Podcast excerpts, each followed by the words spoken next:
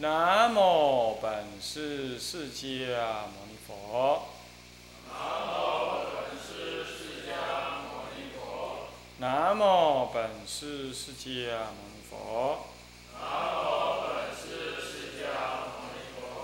南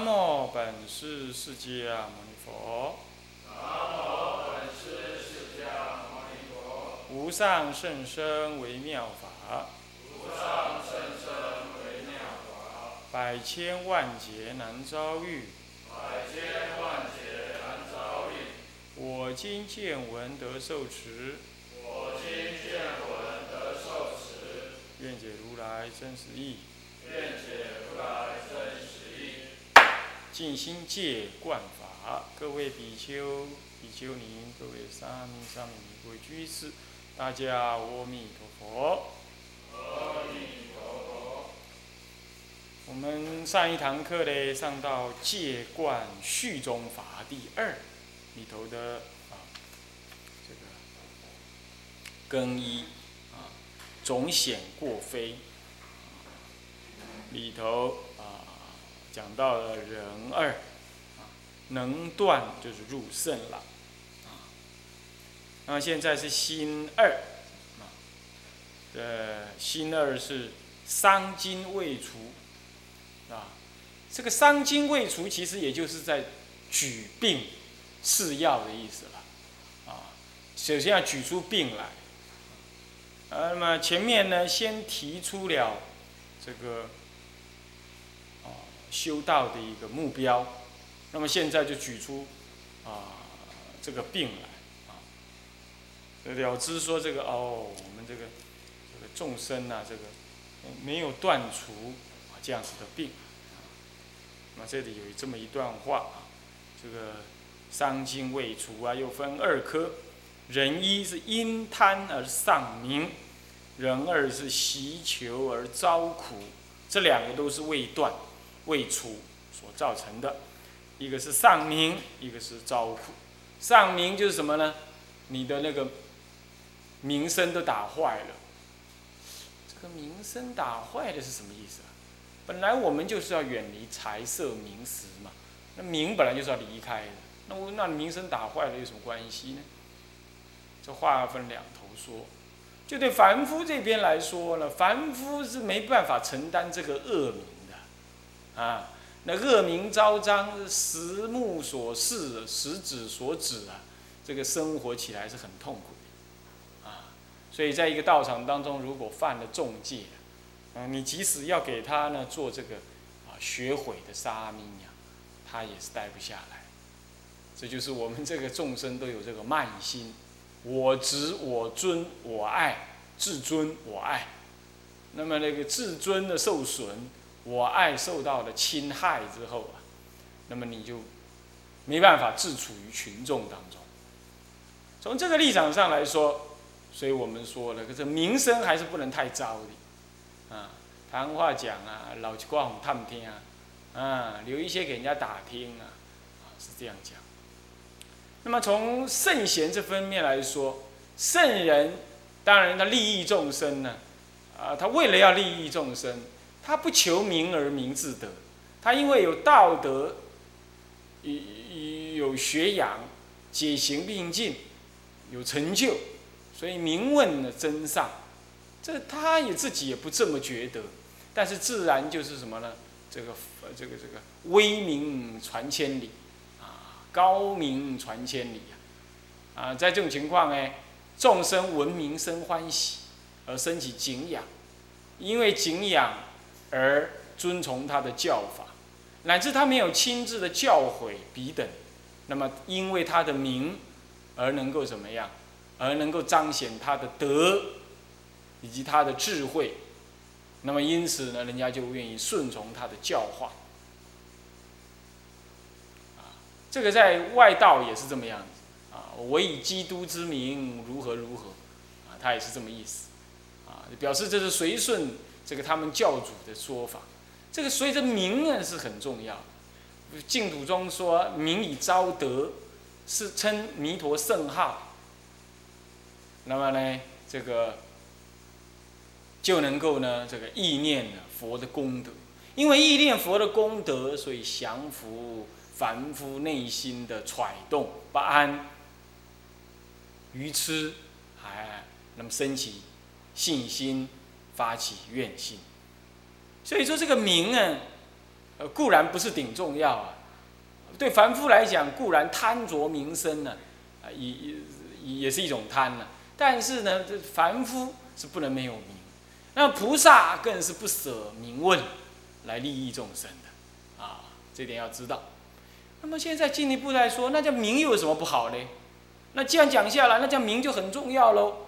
这也不对，为什么呢？因为众生贪名，就是指的是指贪图虚名。你如果是实名，那名至实归啊。那这个名呢，不成其为名，这是实归。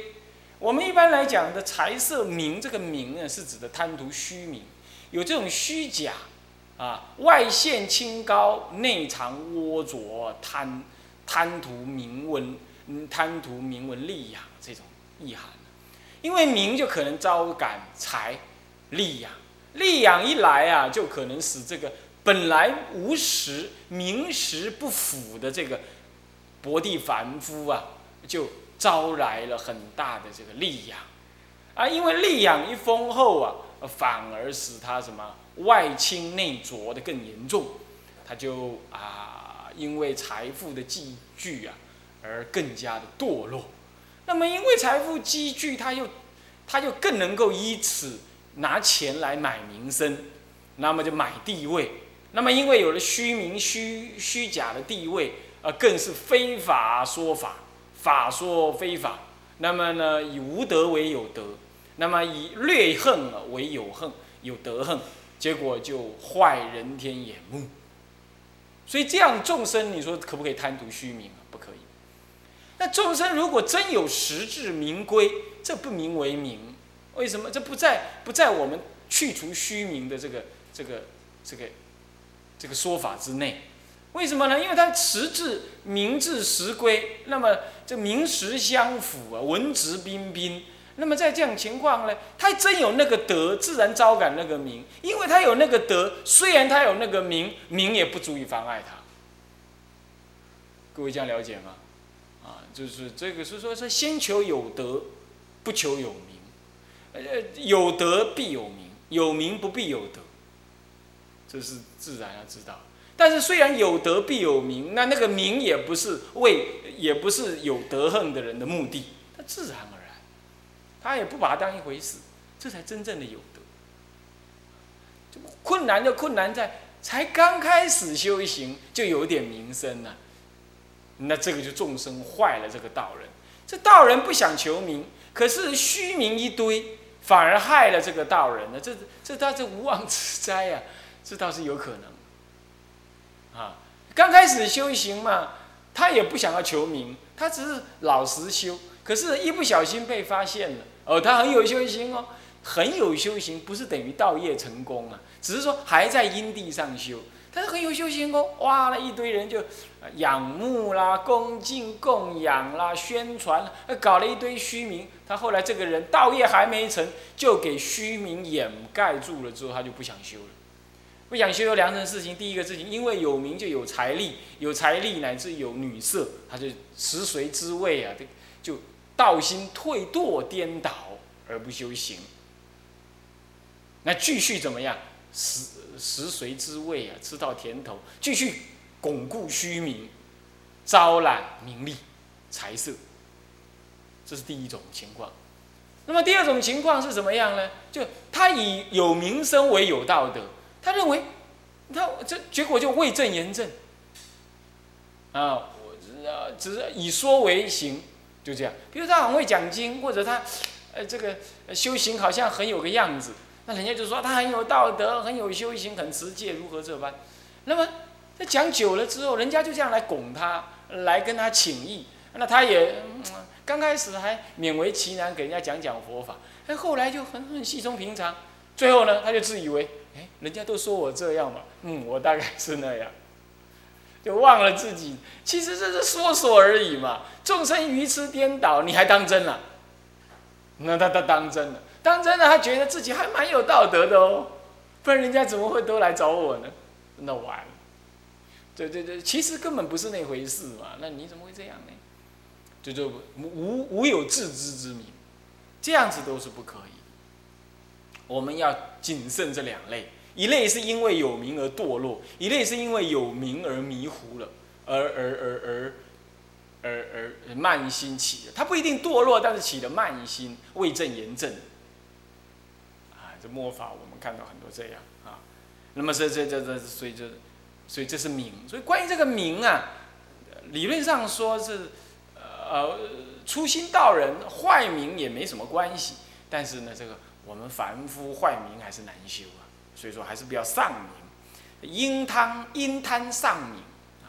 那么因贪上名还有第三个更重要的意义呢，它这里应该有微言大义，就是说，因为你是一个出家人，乃至是个比丘啊，或者比丘尼也好，乃至你是老修行，结果因为贪而上名，因为上名而让众生起大机嫌。让佛门弟子、出家人、你的弟子等等，你的出家弟子、在家弟子等等呢，因此而对佛教丧失信心。那这个上名就问题就不在你，就不是你能不能修，你撑得过撑不过了，这简直是佛教因你而受损害。哦，那这个更严重。所以这个上名呢，这真的是不可以，那是菩萨道有违，菩萨道有违。各位这样了解吗？所以，对一个道人来讲，既不能求虚名，也不能够坏自己的名声，那么更不能因此而坏了佛教的名声。我想这样就完全清楚了啊。所以这个名啊，应该有众生共处，才有这个名的问题啊。因为有这个名的问题，就有这个牵扯的这个自利利他的种种问题啊。好，这个标题大概这样子。那么他现在文字是这么说的：今见解法人等，仍贪财色，长养。结死，与猪肉相应，恶业系福，罪三恶道。经云：既非道人，又非白衣，无所名也。这么这段文儿就在讲这个丧名的事情。哪里是丧名呢？与猪肉相应，恶业系福，罪三恶道，这样就丧名了。你已经在做三恶道的事了，那你当然就上去名声。那么引经为证，这个经是，呃，我没记错的话，刚就是什么呢？就是《遗教经》。《遗教经》说：“既非道人，为什么你既非道人？你长养，你你贪图财色，长养结死，那当然不是道人了。道人是沙，起码是沙门，沙门不一定出家，沙门是勤修戒定慧，呃，这个熄灭贪嗔痴。那么呢，这比丘、比丘尼，这是起起事，这是除己。”啊，这这能够，呃，这乃至能够这个这个不魔。那这样讲下来的话，你你又不能不魔，你贪财，你贪财色，你一个女人，人家都一个女人都不布你，是不是这样子啊？那这样怎么你怎么是道人嘞？像这个女居士啊，最愚痴的很多，那他就亲近师傅，把师傅当做什么男朋友，当丈夫啊，当啊当他弟弟，当他儿子。啊，当他爸爸啊来供养、来欢喜、来亲近，那么，那么你那这样子，你看看，那他把你当道人吗？他不把当道，他不把你当师、当父来看待，所以你就不要怎么样，你你也不要生气，那是他的病嘛，那你就远离这种人。那什么叫远离？不是说他来了你躲起来，躲到躲到帐躲躲到疗房里，不是这样。所以远离就是说他来你也如如不动。哦哦，是这样，打电话了哦，不好吧？那不必了，这随缘了，你就供养常住好了，不要供养我啊。那那那，这事情由谁负责，你就找他吧。啊，另外那个倒霉的人 负责，那打了接了电话，那就啊是这样啊，那么就这样吧。啊，常住可能不需要那样那样，你就正经八百就好，你也不要很厌恶、很讨厌，你不要再打电话来，当然不必如此。你知道他是病嘛？那我大圣菩萨，众生有病。我们才有机会度众生嘛，啊，是不是？所以说不能因为他有病你厌恼他，或者你你也起烦恼，或者你不想见他，你不想接到他的电话，什么也不必这样，啊，那么就是如如不动，啊，知道他是这样那就好，你刻意的产生说，呃，这个人怎么样怎么样，那其实我们内心也不正当，哦，他就是有病。那你是医生，那医生对待病人，你会嘲笑病人有病吗？不会但是医生要知道病人有病，你不能跟 医生不能跟病人的病一起共舞，是吧？你医他的精神病，结果你也跟他一起发神经，那就颠倒了，是不是？这是这点是我们自己身为比丘，身为出家人，那要自己要琢磨这个身份，太过不可，不及也不可，啊。那么远离众生，并不是意味着说的板着脸孔不甩人家，也不是这样。那就是知道他有病，那么能够有所防范，那那么正经对待，那这样就对了。所以这样子呢，因为你贪图这个名利呀，那么长养，那你不是道人。为什么你贪图情色名利，人家就把你当道人看，人家就把当把你当生意人看，你自己的身份就降低了，是吧？那么倒过来，可是你有什么？你又没有妻儿，你你又你又不做生意，你又接受人家供养，那你又圆领方袍，啊，方袍是指袖子，啊，那么领领是圆的，叫弧度的，有弧度的啊，是这样，圆领方袍，啊，啊或圆顶方袍，啊圆顶，方袍，袖子方的，啊，这样子呢，你你穿的又跟白衣不同，那你说？那所以你又不是白衣，那又不是道人，又不是白衣，那无以明之啊！啊，这两边不色。你说道人嘛，他以法治愚；白衣嘛，以五欲治愚。你呢？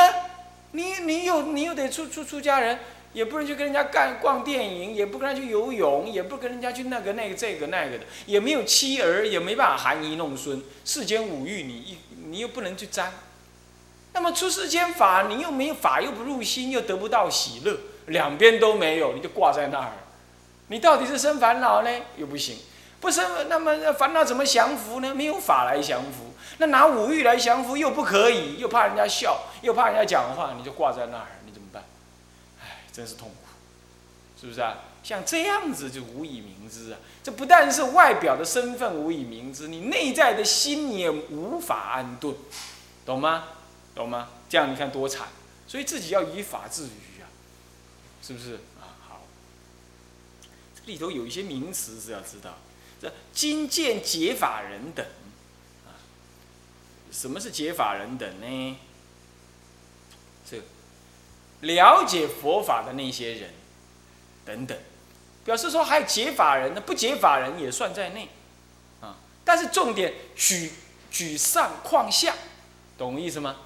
什么叫举上况下？解法的人都这样，那不解法的人更是如此，这样懂吗？这举上况下，况就是那个何况的况，情况的况，啊，来比况啊，这样子，举上况下。那么呢，这些人等等是指的说，乃是不解法的人啊，怎么样嘞？仍然贪，是什么叫仍然贪呢？是指的说，出了家了仍然贪的意思。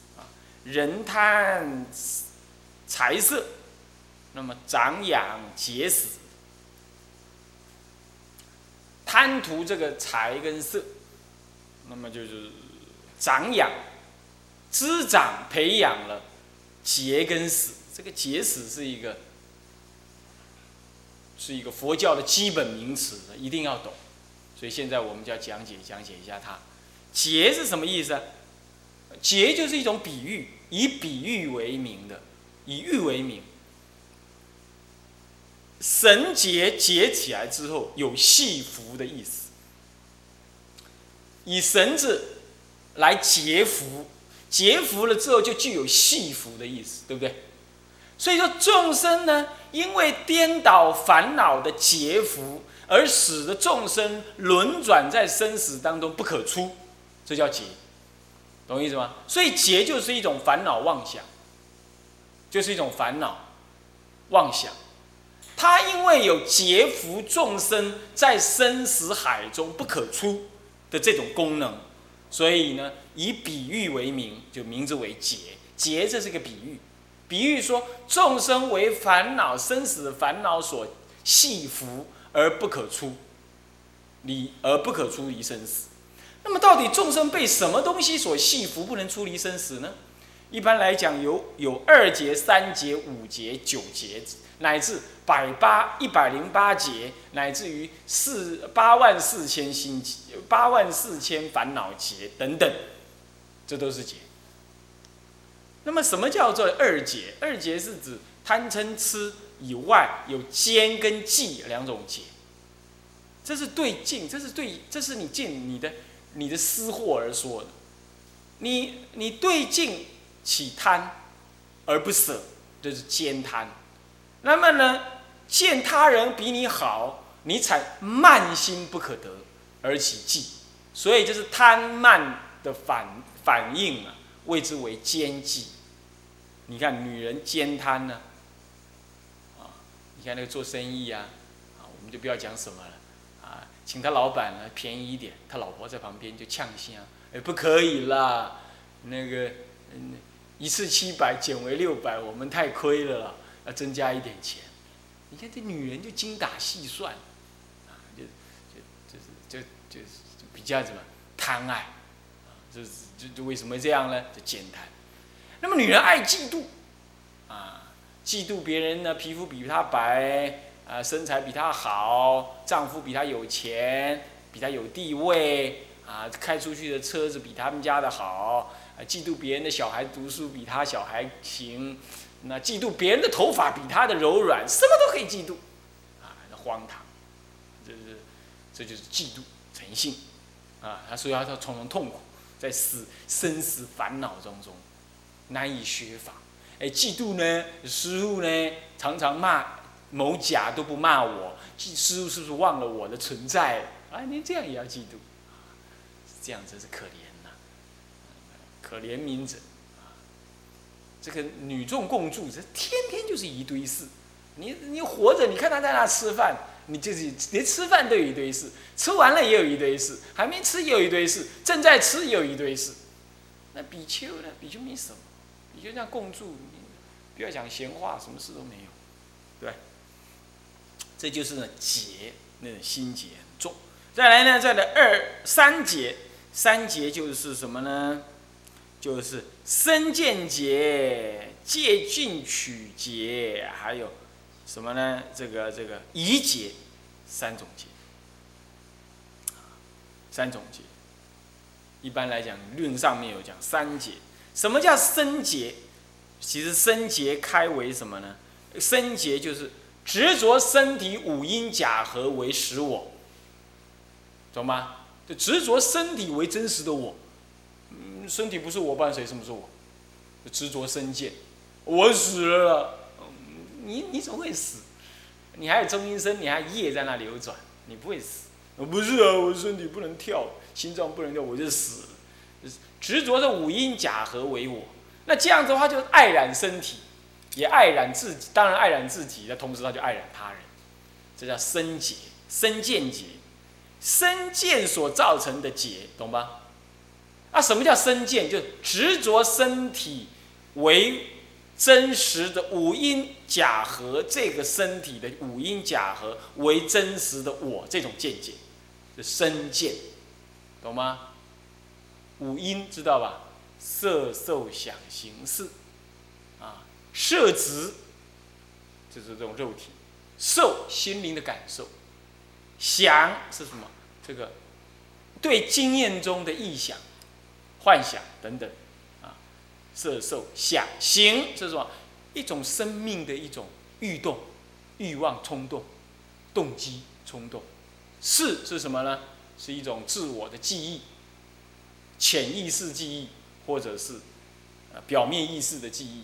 都可以算是事的一种，啊，或者是一种那受是什么呢？一种心灵的感受，对境之后的感受。身体是由我们的生命是由这五音所形成的，有肉体，有心灵的感受，有原想，有意有欲望，有有有有有动机，有欲望。那么再来有什么呢？有这个有这个记忆，有这种有这种过去的那种记忆。那这样子呢，就形成了什么？形成了生命感，对吧？但这这五种东西合起来才是生命的我，但是分开来了不是我，懂吗？所以说五阴是假合形成是我，不是真实的是我，但是众生呢迷惘，他误以为那个是真我。这这就是所谓执着身体五阴假合为真实的我，这种执着身体的见解叫做身见。那因为它形成一种附着生死的心结，所以叫做生见结，听得懂吧？那么再来第二种结是什么结呢？就借进取结。什么叫借进取啊？就不应该有的禁忌，不应不必要持守的戒律。他认为说，他看到有鸡，呱呱呱呱呱呱呱呱呱呱呱呱呱呱呱，在在吃米，在那吃米，吃一吃之后呢，哎死了之后升天去了，这样子，哎他就他他他那个天眼一看，哎鸡叫一叫吃吃米粒就升天了，那我也来学。嘎嘎嘎嘎嘎嘎嘎嘎，他他也在吃米啊，那么卷。那他认为就这样，他这样一辈子学鸡呢，将来他死了就会升天。那学鸡戒，再慢呢学小黄，小黄干什么呢？人家没给他东西吃啊，小狗啊，小黄啊，没给他东西吃，他就去厕所里吃大便。哎，也有那个人，印度也有人学吃大便。人家觉得，你看狗屎的升天，哎，那我也要学升天，我要吃大便。